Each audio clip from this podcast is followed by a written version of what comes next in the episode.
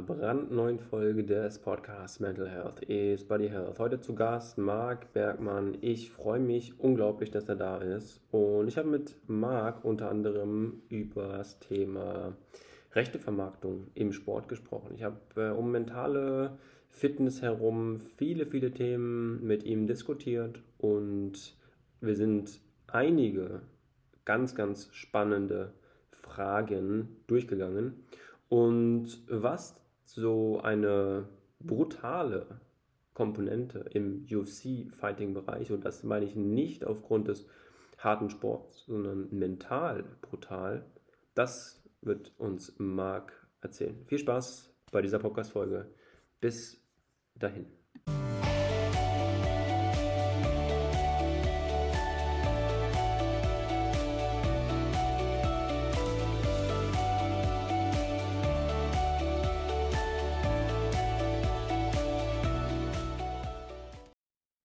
Herzlich willkommen zu einer brandneuen Podcast-Folge des Podcasts Mental Health is Body Health. Und wieder einmal freue ich mich, mit einem Stargast hier zu sitzen.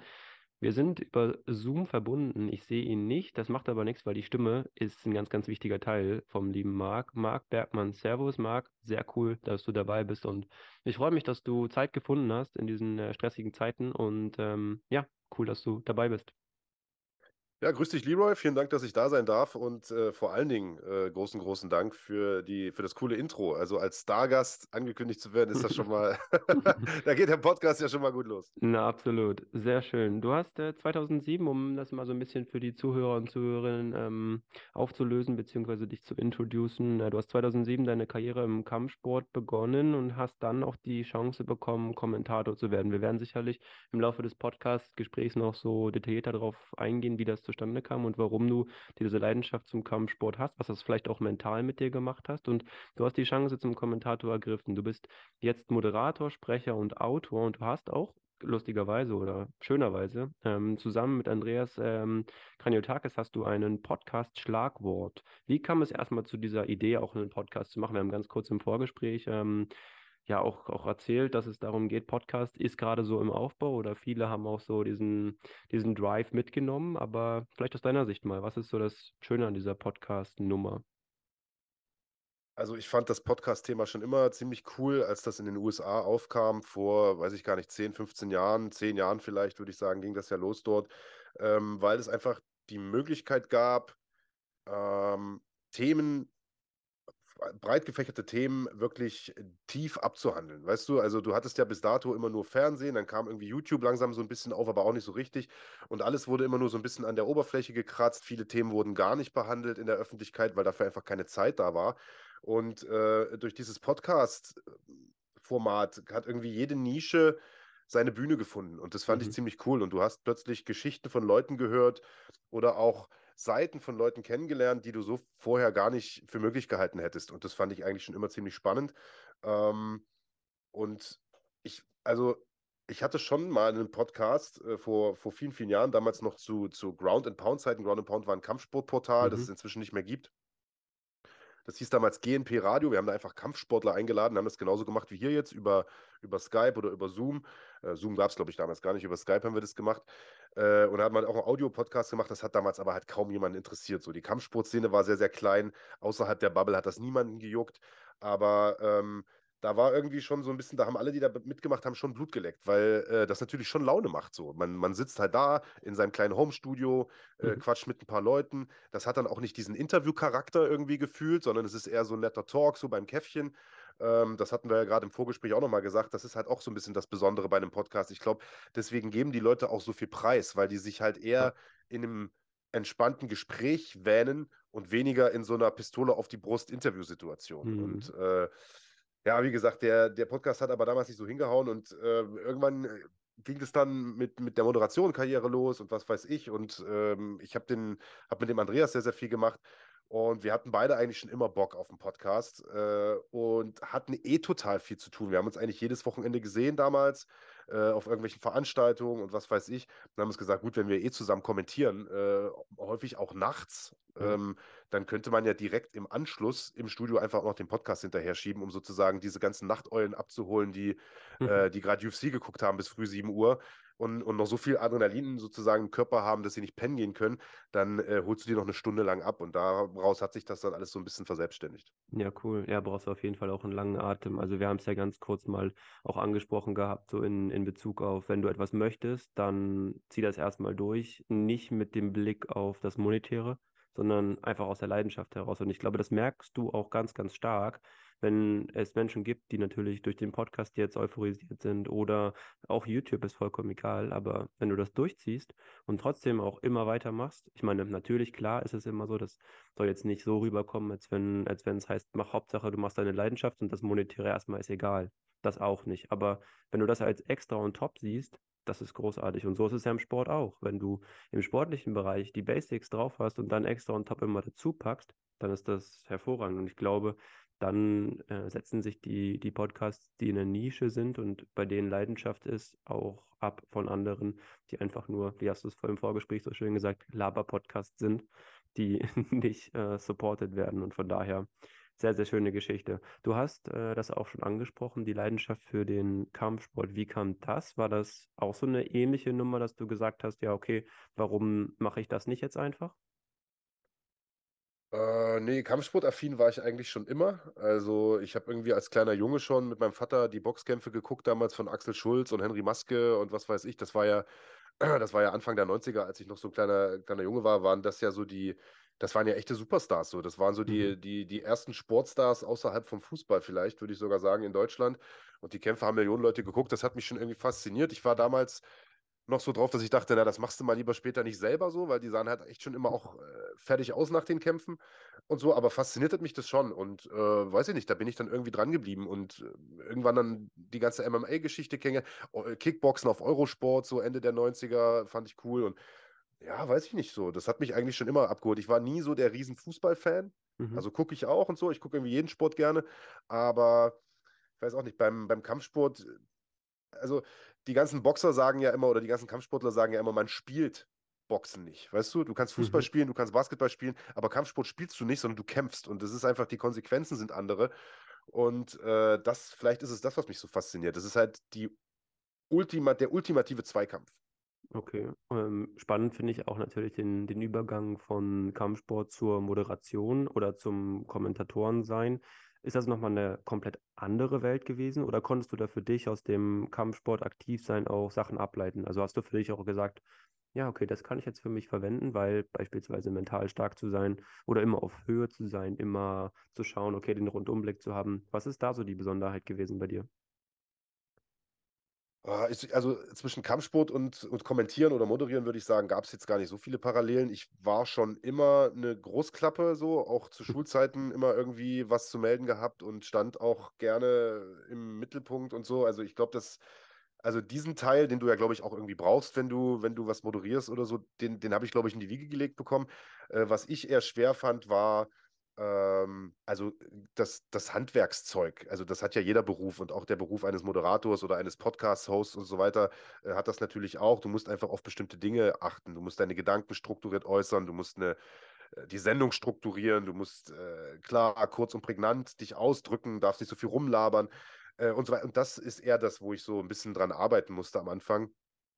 Weil am Anfang war das Kommentieren halt so, als ob ich mit einem Kollegen auf der Couch sitze so und mit, mit dem Kampf angucke, weißt du? Und irgendwann kriegst du dann mit, ja gut, äh, es muss schon ein bisschen seriöser werden. Aber äh, das Gute ist, dass ich äh, früher wirklich auch auf kleinen Veranstaltungen mich erstmal austesten konnte und so. Äh, wie gesagt, damals zu Ground and Pound Zeiten, wir waren viel unterwegs auf Veranstaltungen, haben Interviews gemacht, teilweise auch wirklich äh, im Akkord und mit Leuten, die man gar nicht kannte. So dass das quasi, also wenn du so diese klassische Moderatorenlaufbahn machst bei ProSieben oder was weiß ich, da musst du ja Praktikum, Volo und, und, und mhm. da äh, schleifen die dich und bringen dir das alles bei. Das habe ich quasi dort gehabt. Das war sozusagen mein mehrjähriges Praktikum und habe da eigentlich extrem viel gelernt, was ich dann später mitnehmen konnte.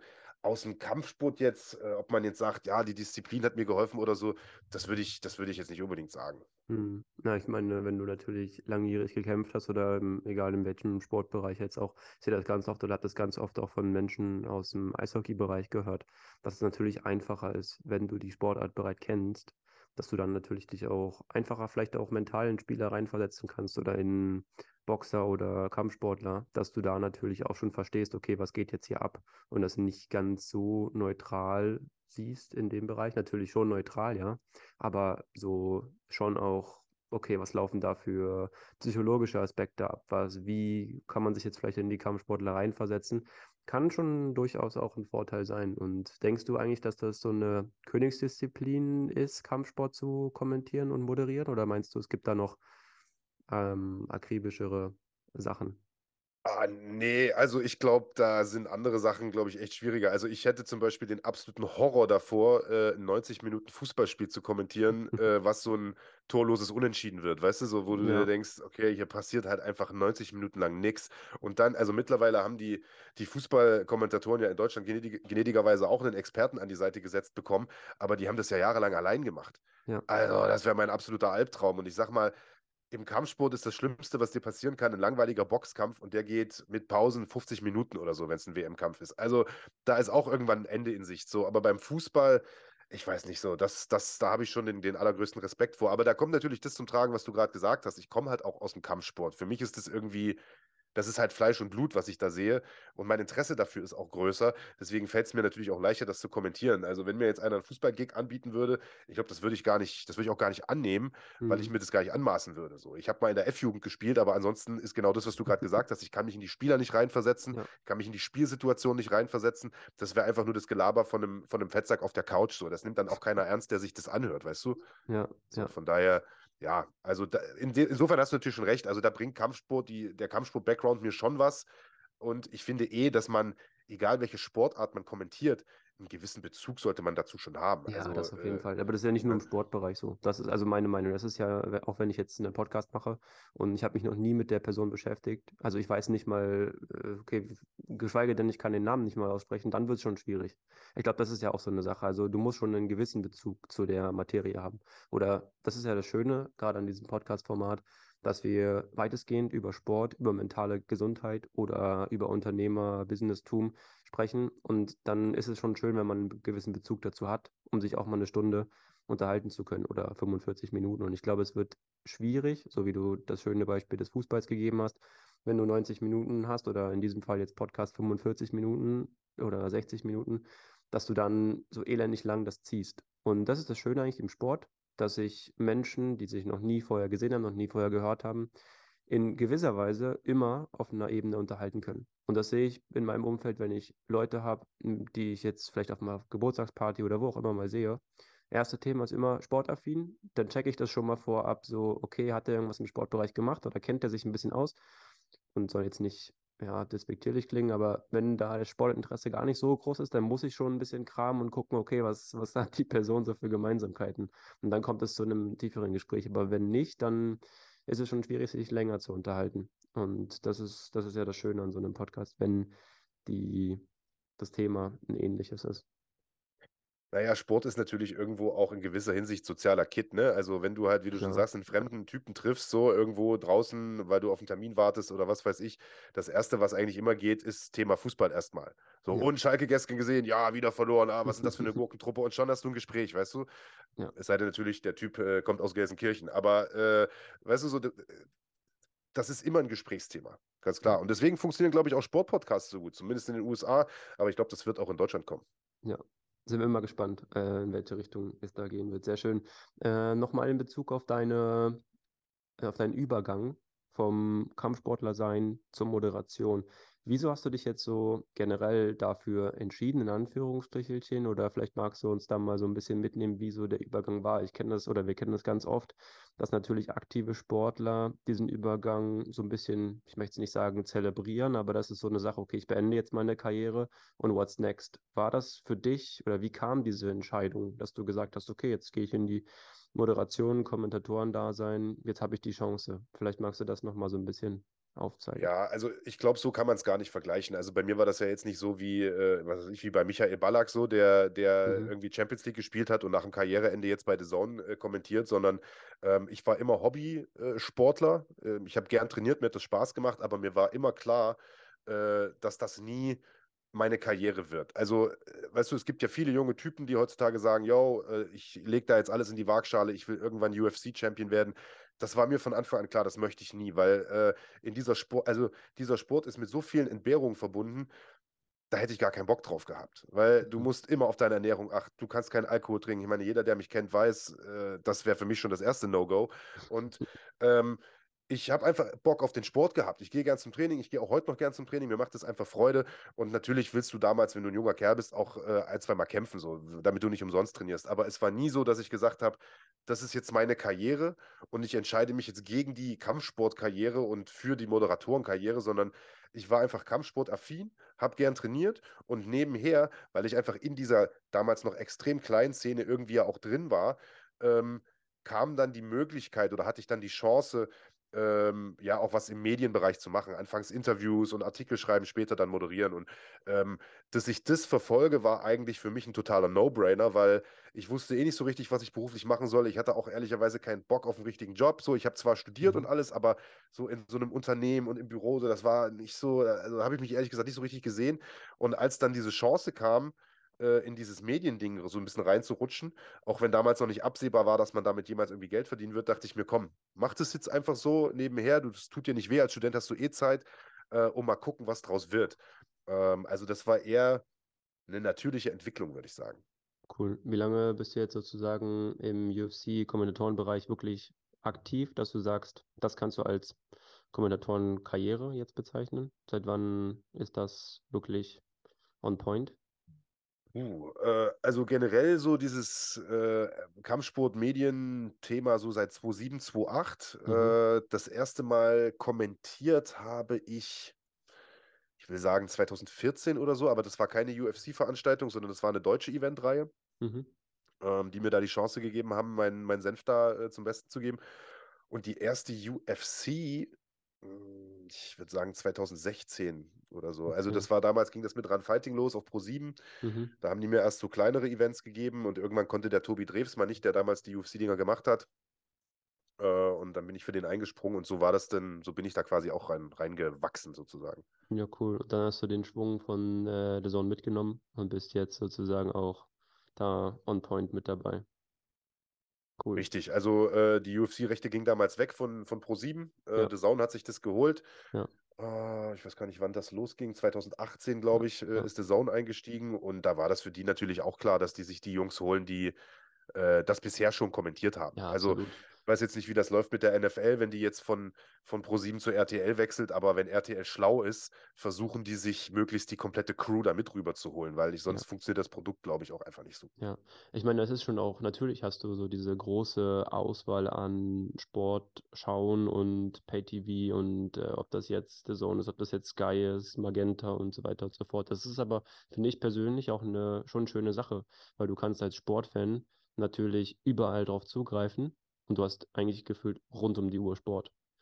Und wenn du ein großer Fan bist vom Sport, wie es äh, meine Person ist, sage ich mal so, äh, dann ist das schon, dann ist das schon ein großer, großer Mehrwert. Und es ist auch ein Riesengewinn. Also da auch einfach zu sagen, natürlich, alles abzudecken, ist immer so eine Frage, weil es dann ja auch im Fußballbereich beispielsweise darum geht, zu sagen, okay, für welche Liga entscheide ich mich in einem gewissen Bereich.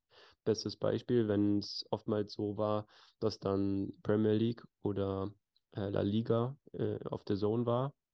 Und dann hattest du parallel das zur Bundesliga, dann musstest du dich schon entscheiden, okay, welche, welche Liga präferiere ich jetzt, was schaue ich jetzt. Aber an sich, das, das Produkt und die Angebotsauswahl, das ist schon gigantisch und das finde ich ist schon, ist schon eine ganz, ganz tolle Sache. Also wenn du sportaffin bist, dann ist das schon eine großartige Nummer. Also ich glaube, als Sportfan haben wir noch nie in so einer coolen Zeit gelebt wie jetzt. Da bin ich Ja. bei dir. Äh, also auch jetzt wir als Kampfsportfans, wenn ich mir überlege, wie wir uns damals diese Veranstaltungen angeguckt haben, die kamen gar nicht irgendwo legal. Die musstest du dir halt irgendwo rippen. Dann konntest du die manchmal gar nicht live gucken, sondern erst am nächsten Tag, nachdem du das stundenlang runtergeladen hast und so. Das war ein Krampf. Heutzutage hast du das halt alles auf irgendwelchen Streaming-Plattformen äh, in HD, live, äh, real life und weiß der Fuchs was. Also das ist schon cool und es bekommen auch Nischensportarten endlich mal eine Bühne. Ja. Ähm, und ich glaube, das wird auch noch mehr werden. Äh, ein guter Kollege von mir, der Lars von Fight24, Lars Plath, beste Grüße, der sagt immer, äh, wir werden in den nächsten Jahren erleben, dass selbst äh, Rollstuhlbasketball dritte Liga irgendwie einen Fernsehplatz bekommen wird, weil einfach Live-Sport das Einzige ist, was Menschen noch an lineares Fernsehen binden kann. Alles andere Mhm. kannst du dir angucken, wann du willst, kannst du dir Real Life angucken, aber Sport willst du einfach live erleben. Ähm, aber ich glaube, dass diese ganzen Streaming-Anbieter einen Fehler machen. Die werden langsam gierig und ich denke, das wird irgendwann nach hinten losgehen. Also Mhm. das beste Beispiel ist ja nun wirklich Fußball. Ja. Wenn du Bundesliga schauen möchtest und Champions League schauen möchtest, was so, ich sag mal so, das sind so die zwei Standardligen, die der deutsche Fußballgucker gern sich anschaut, Mhm. dann brauchst du aktuell drei Streaming-Dienste, oder? Du brauchst Ja, Sky, du brauchst Amazon und du brauchst The Zone.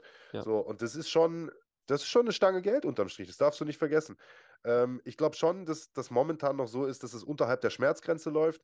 Mhm. Aber also für, einen- für einen klassischen Fußballfan, der nichts anderes gucken will, hat sich die Situation aus meiner Sicht verschlechtert im Vergleich Ja, zu vor naja, wenn du 15, überlegst, 20 du, also wenn du jetzt ein gutes, ein gutes Abo hast und sagst, okay, du zahlst für Sky, sagen wir mal 35 Euro Bundesliga und für The Zone nochmal äh, on top und dann nochmal für Amazon, gut, die erste für einen Zehner, aber trotzdem, es geht ums Prinzip, also da bin ich voll bei dir und dann äh, zu schauen, wenn dann vielleicht noch, was weiß ich, Magenta noch mit dazukommen würde, dass die das aufsplitten und dann vielleicht irgendwie das Freitagabendspiel nochmal übertragen oder whatever, dann bist du schon bei vier und dann wird es schon, wird's schon kritisch, Ja. aber ja, das muss, glaube ich, jeder für sich selbst entscheiden, wie er das dann handhabt und äh, da einfach zu schauen, dass man das Beste für sich rauspickt. Sehr schön.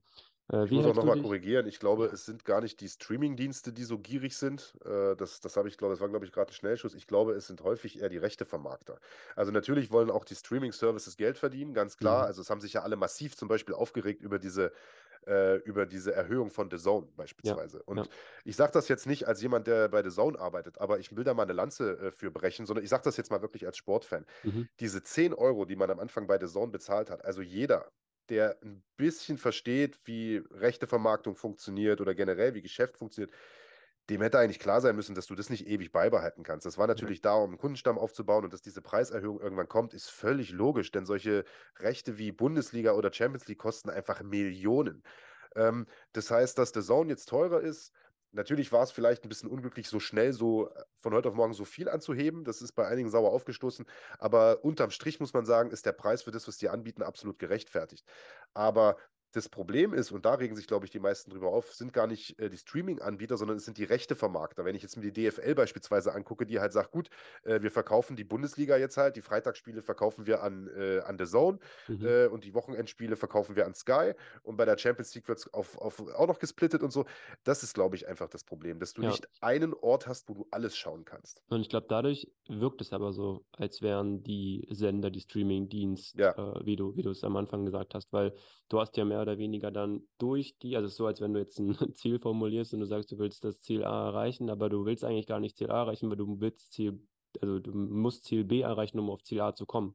Und das ist so das Ding, es wird halt quasi durch die ähm, rechte Vermarkter dann über die Streaming-Dienste an die Leute da ra rausgelassen, weil ich glaube nicht, dass viele das auf dem Schirm haben. Also die werden das schon auf dem Schirm haben, aber die haben das nicht ganz verstanden. Weißt du, es macht nicht so ganz Klick bei den Leuten und dadurch wird natürlich ganz, ganz viel auf Streaming-Dienste wie jetzt The Zone oder auch äh, Sky abgewälzt und dann hat das den Anschein, als wären die das Problem. Und das ist so, ja, schwierige Entwicklung, aber man muss da ein bisschen aufpassen, dass die Leute da, also ich meine, unterm Strich ist es halt wirklich jedem selbst überlassen. Also ist meine Meinung.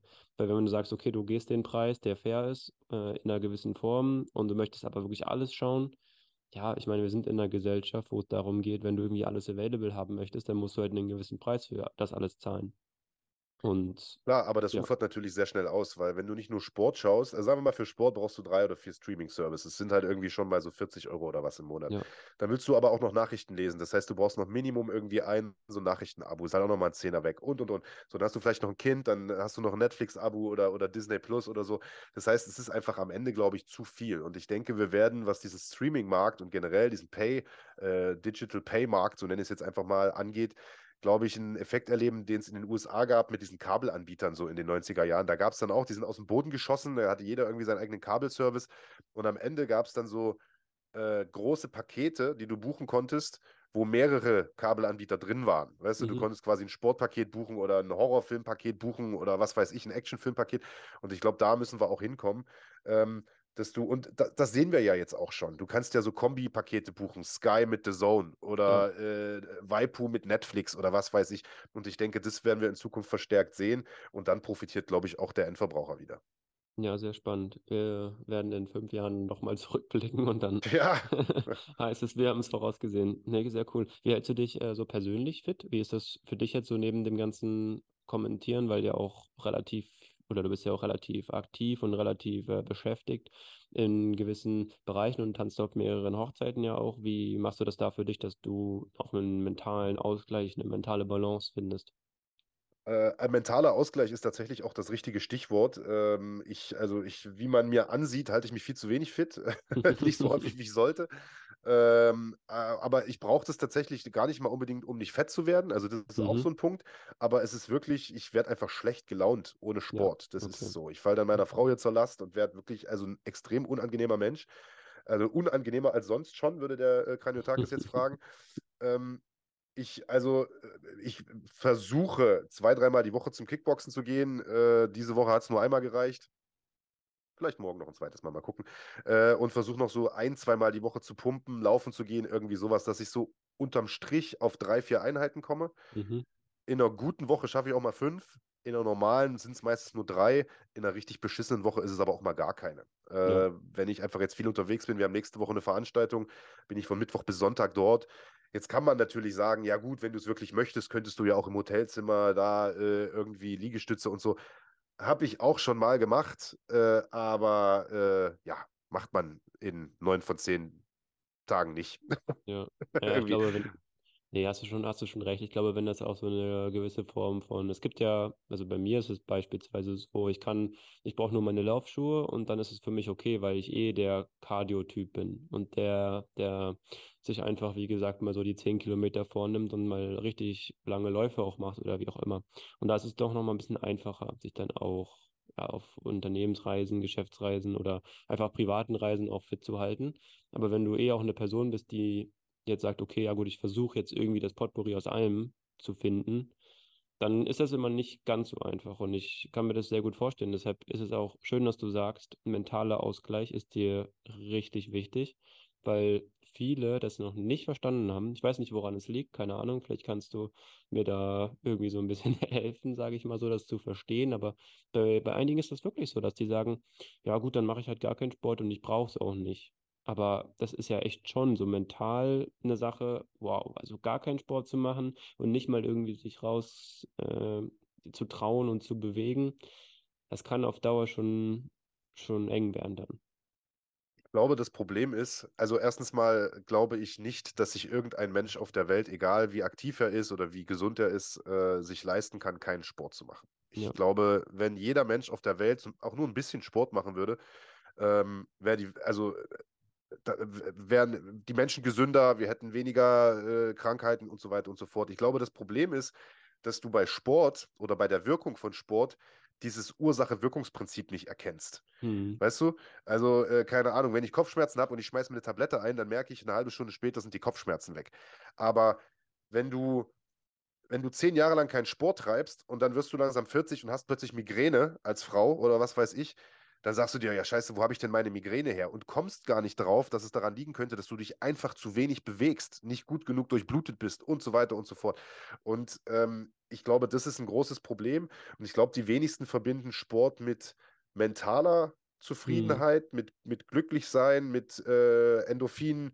Äh, Ausstoß und, und Dopaminausstoß und so weiter, sondern für die ist Sport einfach Schwitzen und Abnehmen so ein notwendiges Übel, um dünn zu werden. Und da gibt es halt Leute, die sagen sich, ja gut, ich bin seit 20 Ver Jahren verheiratet, was soll ich noch abnehmen? So ist mir scheißegal, also brauche ich auch keinen Sport machen. Aber dass das auch zu einer höheren Zufriedenheit beiträgt und dass der Mensch sich selbst quälen muss, ab und an mal, um Zufriedenheit spüren zu können, das verstehen, glaube ich, viele Leute einfach nicht. Ja, und ich glaube auch, dass einige Menschen das so ein bisschen als, ja, wie soll man das so sagen, als Zwischenpart in ihrem Leben, so, okay, jetzt mache ich mal eine Diät und das ist automatisch mit Sport verbunden, dann ist erstmal wieder fünf, sechs Jahre vorbei. Das kann ich mir auch gut vorstellen, dass das bei vielen noch so im Kopf ist, dass die sagen, ja, gut, also zum einen, das, was du gesagt hast, ich bin irgendwie vielleicht sportlich, brauche ich mich jetzt nicht so engagieren, weil die sollen mal alle schön ihren Marathon laufen, die sollen mal alle irgendwie schön morgens um 6 Uhr ihre Laufschuhe schnüren, aber ich habe halt nur meinen Sport, wenn ich im Bereich des äh, Abnehmens bin oder wie auch immer. Und das aus den Köpfen und vielleicht natürlich auch durch eine gewisse Unwissenheit. Das ist, denke ich, auch ein großer Faktor, weil viele einfach gar nicht auf dem Schirm haben, siehe gesundes Essen, siehe Abnehmen. Viele haben das auch nicht auf dem Schirm, wenn du dir mal die Einkaufswegen anschaust. Da denkst du dir, Freunde der Barkunst, hier ist richtig Attacke. Also das ist schon, schon ein richtiges äh, Brett, was viele da liefern in solchen Einkaufswegen. Und da ist einfach das Wissen auch bei meisten Menschen gar nicht da. Ja, glaube ich auch. Und ich denke, wenn man äh, die Menschen dafür sensibilisieren könnte, äh, dass sie halt einfach später ein viel erfüllteres Leben leben können, wenn sie mal Senioren sind, wenn sie mal älter sind und so, wenn sie jetzt dafür die Vorarbeit leisten. Ich glaube, dann, dann würden auch mehr Leute Sport machen, aber ich glaube, diese Leute zu überzeugen ist einfach schwierig, weil was kümmert mich morgen? Weißt du, wie ich meine? Ja. Aber wenn ich mir meine Großeltern anschaue, die waren, die waren alle nicht besonders aktiv, die waren halt im Alter nicht gut drauf. So. Ja. wenn ich aber mir jetzt, im, im, wenn ich mal vormittags das Fitnessstudio schaue, dann sind da ja auch immer diese Rentnerkurse und so. wenn du diese Typen siehst, ey, die sind jenseits von 70, die sind topfit, die sind fit Ja. wie ein Turnschuh. So, und äh, weit über 70 zum Teil. Und es liegt einfach daran, dass die ihr Leben lang sich bewegt haben. Und da musst du auch nicht unbedingt einen Marathon laufen. Da reicht es ja schon, wenn du dreimal pro Woche irgendwie eine halbe Stunde ein bisschen was machst. Ja, So. das ist, glaube ich, auch ein ganz großer Faktor der Einstellung. Gute Überleitung zum Thema Einstellung. Äh, was glaubst du, ist so im Bereich Kampfsport die wichtigste Einstellung? Vielleicht hast du es selbst erlebt, was für dich bei Kämpfen wichtig war oder wenn du eine Routine hattest oder einen, einen Ablauf, der standardisiert war. Was glaubst du, ist so im Bereich Kampfsport oder vielleicht auch im Profisport, äh, professionellen Amateursport wichtig? Ich glaube gar nicht mal nur in Bezug auf Kampfsport. Ich denke, in, in jeder Sportart ist Fleiß einfach die, die größte Tugend, weil Mhm. ähm, klar, du kannst natürlich äh, super talentiert sein und äh, dadurch auch viel wettmachen, aber ich glaube, äh, spätestens an der Weltspitze äh, schaffst du es auch nicht mit nur Talent, so nach dem Motto, ähm, sondern Fleiß ist einfach extrem wichtig und zwar in jeder Hinsicht. Also Fleiß bedeutet nicht nur regelmäßig zum Training zu kommen, sondern es bedeutet halt auch die Bereitschaft, sein Leben diesem Sport unterzuordnen. Das Thema Ja. hatten wir ja vorhin schon. Du musst einfach bereit sein, deine Lieblingsspeise vielleicht ein oder zweimal im Jahr zu essen und ansonsten dich an deine Diät zu halten. Du musst bereit sein, wenn andere feiern gehen oder auf den Geburtstag du eingeladen bist, abzusagen oder hinzugehen, aber sich zeitig zu verabschieden, nichts zu trinken, ins Bett zu gehen, damit du deine neun Stunden Schlaf hast und so. Das ist nicht einfach und das ist vor allen Dingen gerade für junge Menschen nicht einfach, äh, junge Fußballer nicht einfach und junge Kampfsportler, die häufig noch so aus einem etwas anderen äh, sozialen Milieu ja manchmal auch kommen, erst recht nicht einfach. Ähm, das heißt, du brauchst diesen Fleiß, diese Disziplin. Ich glaube, das ist das Allerwichtigste.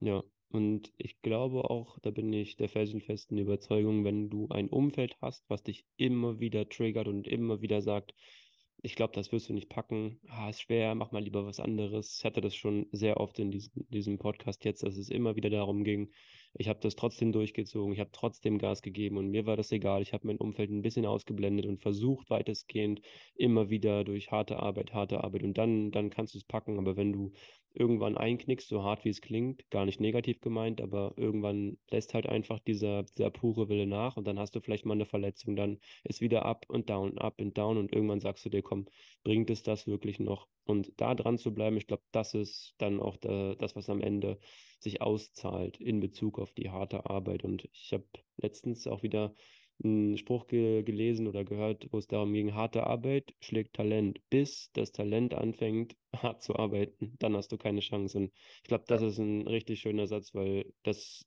ist es im Prinzip. Und ja, harte Arbeit ist wichtig.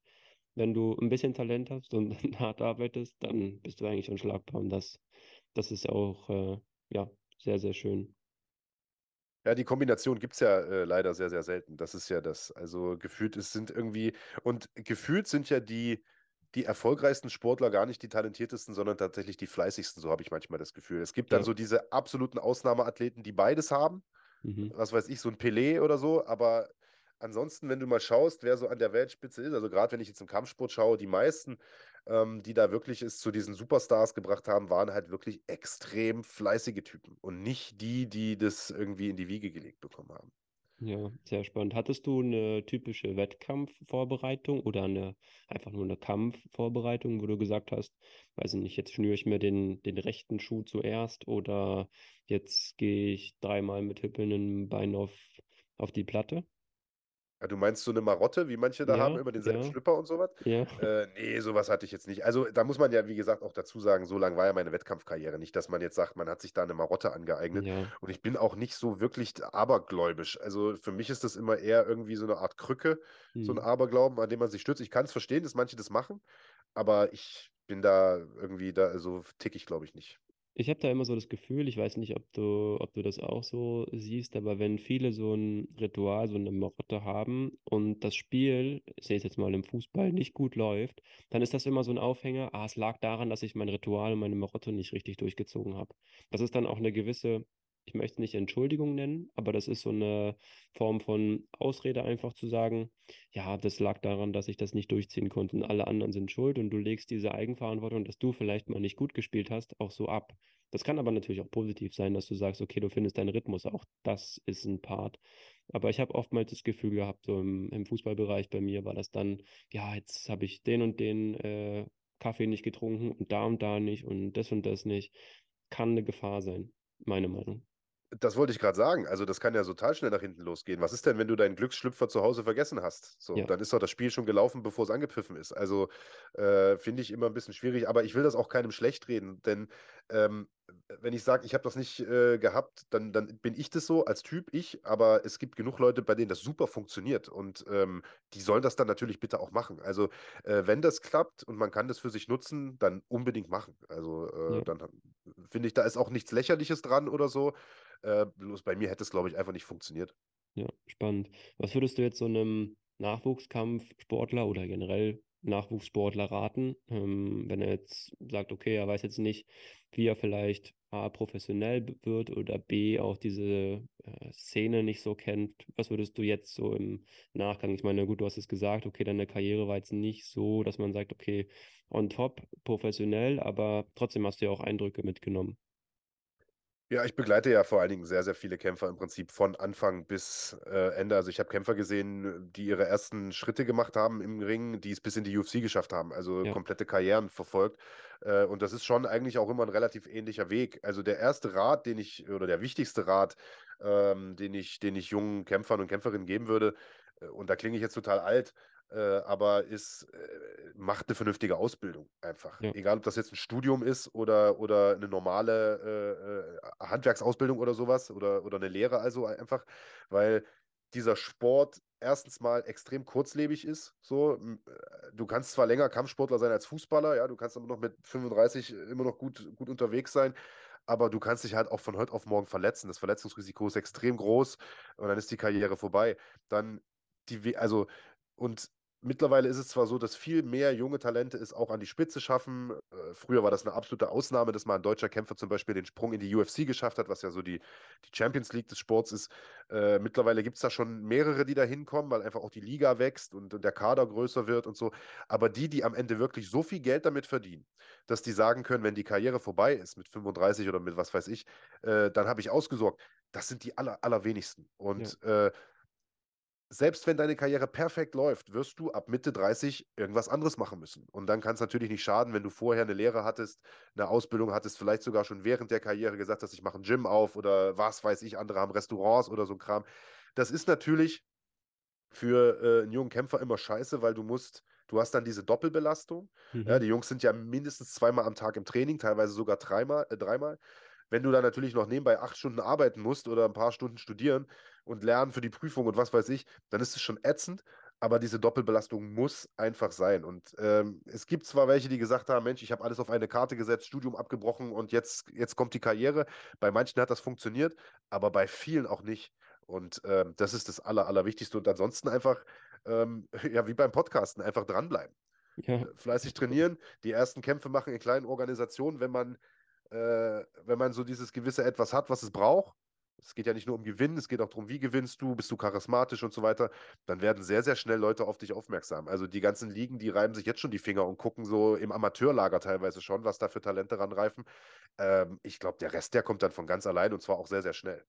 Spannend, ja. Ich meine, das mit dem Thema Erfolg hast du ja quasi, äh, ist prädestiniert für dich. Du hast, äh, wir müssen mal über deinen, du bist ja Co-Autor des Buches Erfolgsmuskel. Ähm, das finde ich super, super spannend. Wie kam das zustande oder Wie hast du da für dich reingefunden? Ich meine, da hast du ja auch gemeinsam mit dem Sportpsychologen Dr. Christian Reinhardt hast du, glaube ich, einfach nur mehr oder weniger oder wolltest aufzeigen, dass es relativ einfach in Anführungsstrichen sein kann, selbst auf Erfolg zu programmieren. Also zum einen sich selbst, aber vielleicht auch andere im Umfeld.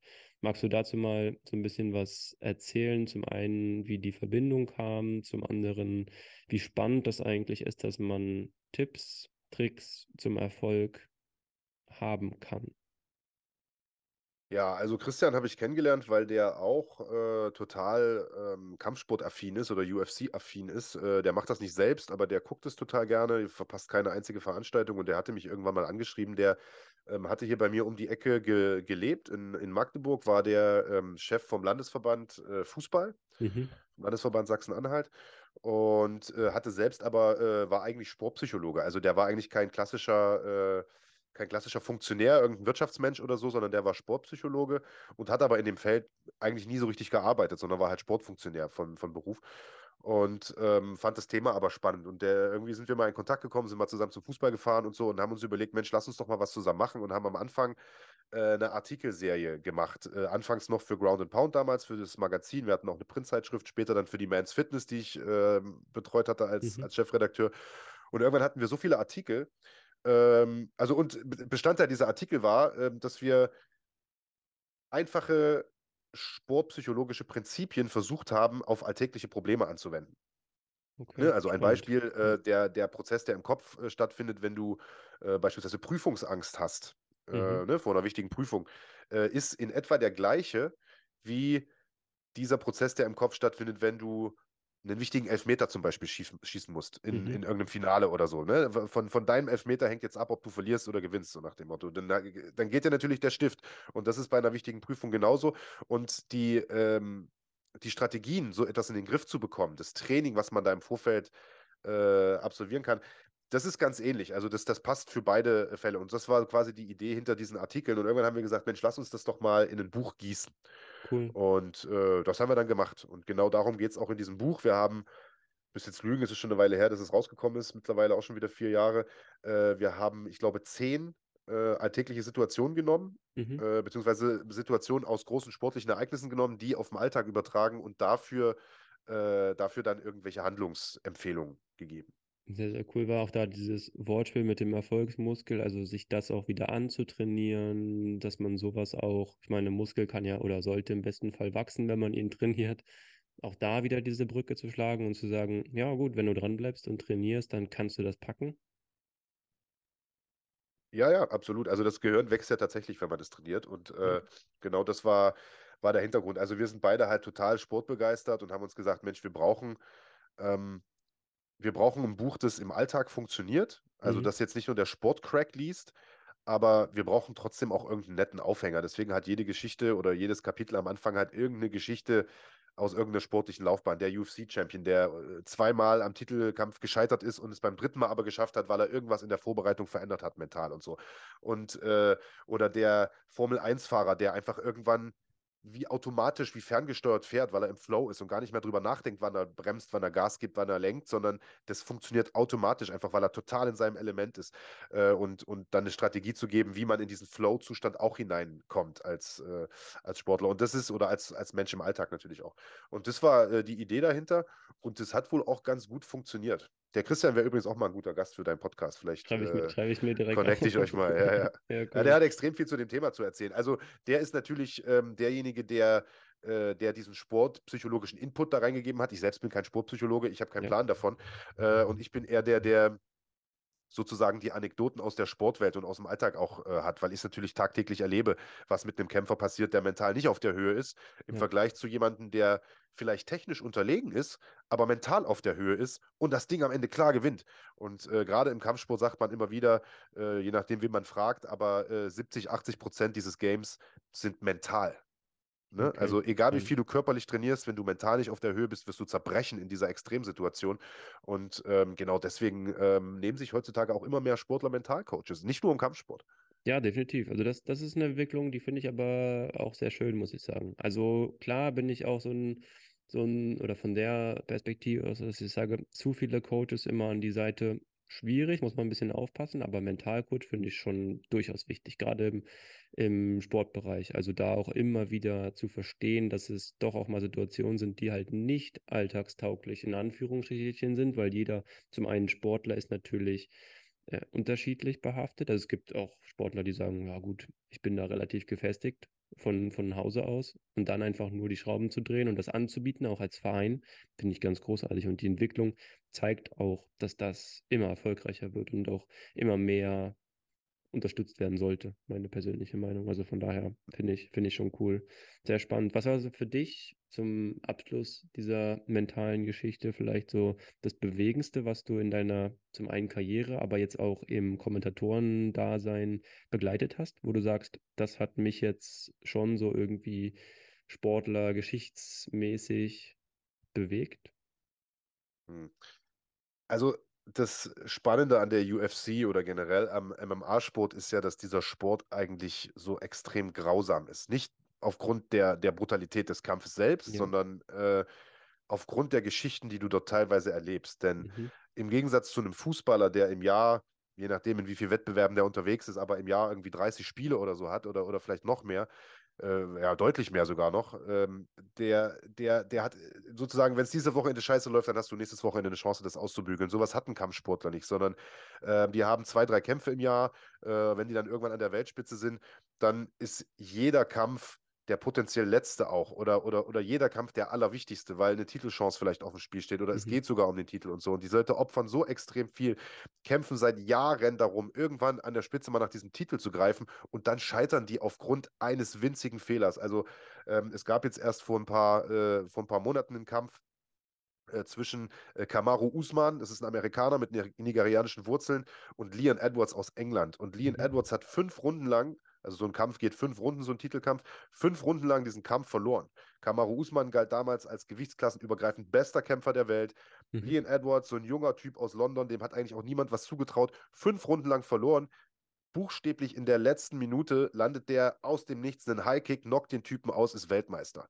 Wow. Habe ich jetzt eine Gänsehaut, während ich das gerade erzähle. Es war eine sensationelle Geschichte. Jetzt kann man natürlich sagen, ja, das war so eine Art Lucky Punch, auch wenn es ein Tritt war und so. Ist natürlich totaler Blödsinn. Der hat diese Technik geübt, die ist getroffen und der Typ ist verdient Weltmeister. Die werden jetzt äh, in drei Wochen Rückkampf machen. Dann mhm. wird man sehen, ob das äh, Glück war oder nicht. Aber solche Geschichten schreibt der Sport und so schön, wie das für den Typen ist, der da in letzter Sekunde gewinnt, so brutal, brutal ist, das, ist das natürlich für den Typen, der diesen Kampf eigentlich schon in der Tasche hatte und eine Sekunde Unachtsamkeit äh, reicht, um, um, um zu verlieren und dann auch noch so zu verlieren. Und äh, solche Geschichten hast du eigentlich fast jeden Monat. Und das ist es, was diesen Sport, glaube ich, auch so spannend macht, weil die Leute einfach unfassbar viel opfern, in einer extremen Ausnahmesituation sind, wenn sie dort kämpfen. Das ist einfach nochmal was anderes, als wenn du in einem Fußballstadion bist, auch wenn das auch eine Ausnahmesituation ist. Aber dieses Kämpfen in diesem, in diesem Käfig oder diesem Ring ist nochmal was anderes. Und die Konsequenzen sind einfach so unfassbar äh, groß.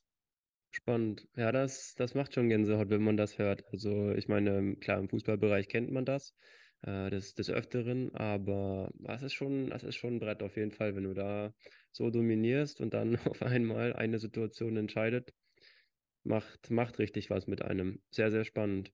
Cool, Marc, mein Lieber, du äh, hast meine Fragen, die mich dringendst interessiert haben und die gebrannt haben, alle beantwortet und ich finde, du hast es souverän gemacht. Das schon mal vorab, also voll Ich glaube, du könntest was mit, du könntest was mit Medien machen. Würde ich dir mal, würde ich dir mal mit du, auf den Weg geben. Du lachst, aber äh, also es passiert ja zum Glück, muss ich sagen, nicht allzu häufig, dass ich mal interviewt werde. Normalerweise stelle ich ja die Fragen und mir ist es total unangenehm. Und ich fühle mich okay. dabei gar nicht wohl. Ja. Von daher freue ich mich tatsächlich über das Lob. Großartig. Aber Stelle jetzt dann ist es doch eine super Überleitung, nochmal vielleicht auf deinen Podcast aufmerksam, auf, aufmerksam zu machen. Ähm, vielleicht magst du nochmal dazu ein, zwei Sätze sagen. Zum einen natürlich, äh, ich habe es schon vorhin erwähnt, den, den Namen, wo man ihn findet, wahrscheinlich auf allen gewöhnlichen Podcast-Plattformen. Äh, Aber da hast du jetzt die Chance, nochmal ein bisschen Promotion in eigener Form zu machen. Super, ja, vielen Dank. Also ich habe ja, ich bin, ich kommentiere ja nicht nur für The Zone, sondern habe auch eine eigene Firma, die nennt sich Fighting.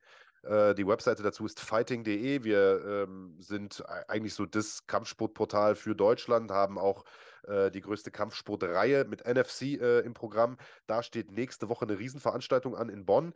NFC 12. Ein paar Tickets gibt es noch unter fighting.de slash Tickets und die größte Veranstaltung des Jahres, die gibt es am 25. März in der Westfalenhalle in äh, Dortmund, NFC 13. Dafür gibt es auch noch Tickets. Das ist eine Riesenhütte. Das wird eine unfassbar gute Veranstaltung. Also, wenn ihr auch nur ansatzweise Kampfsportaffin seid, ähm, zieht euch das gern rein.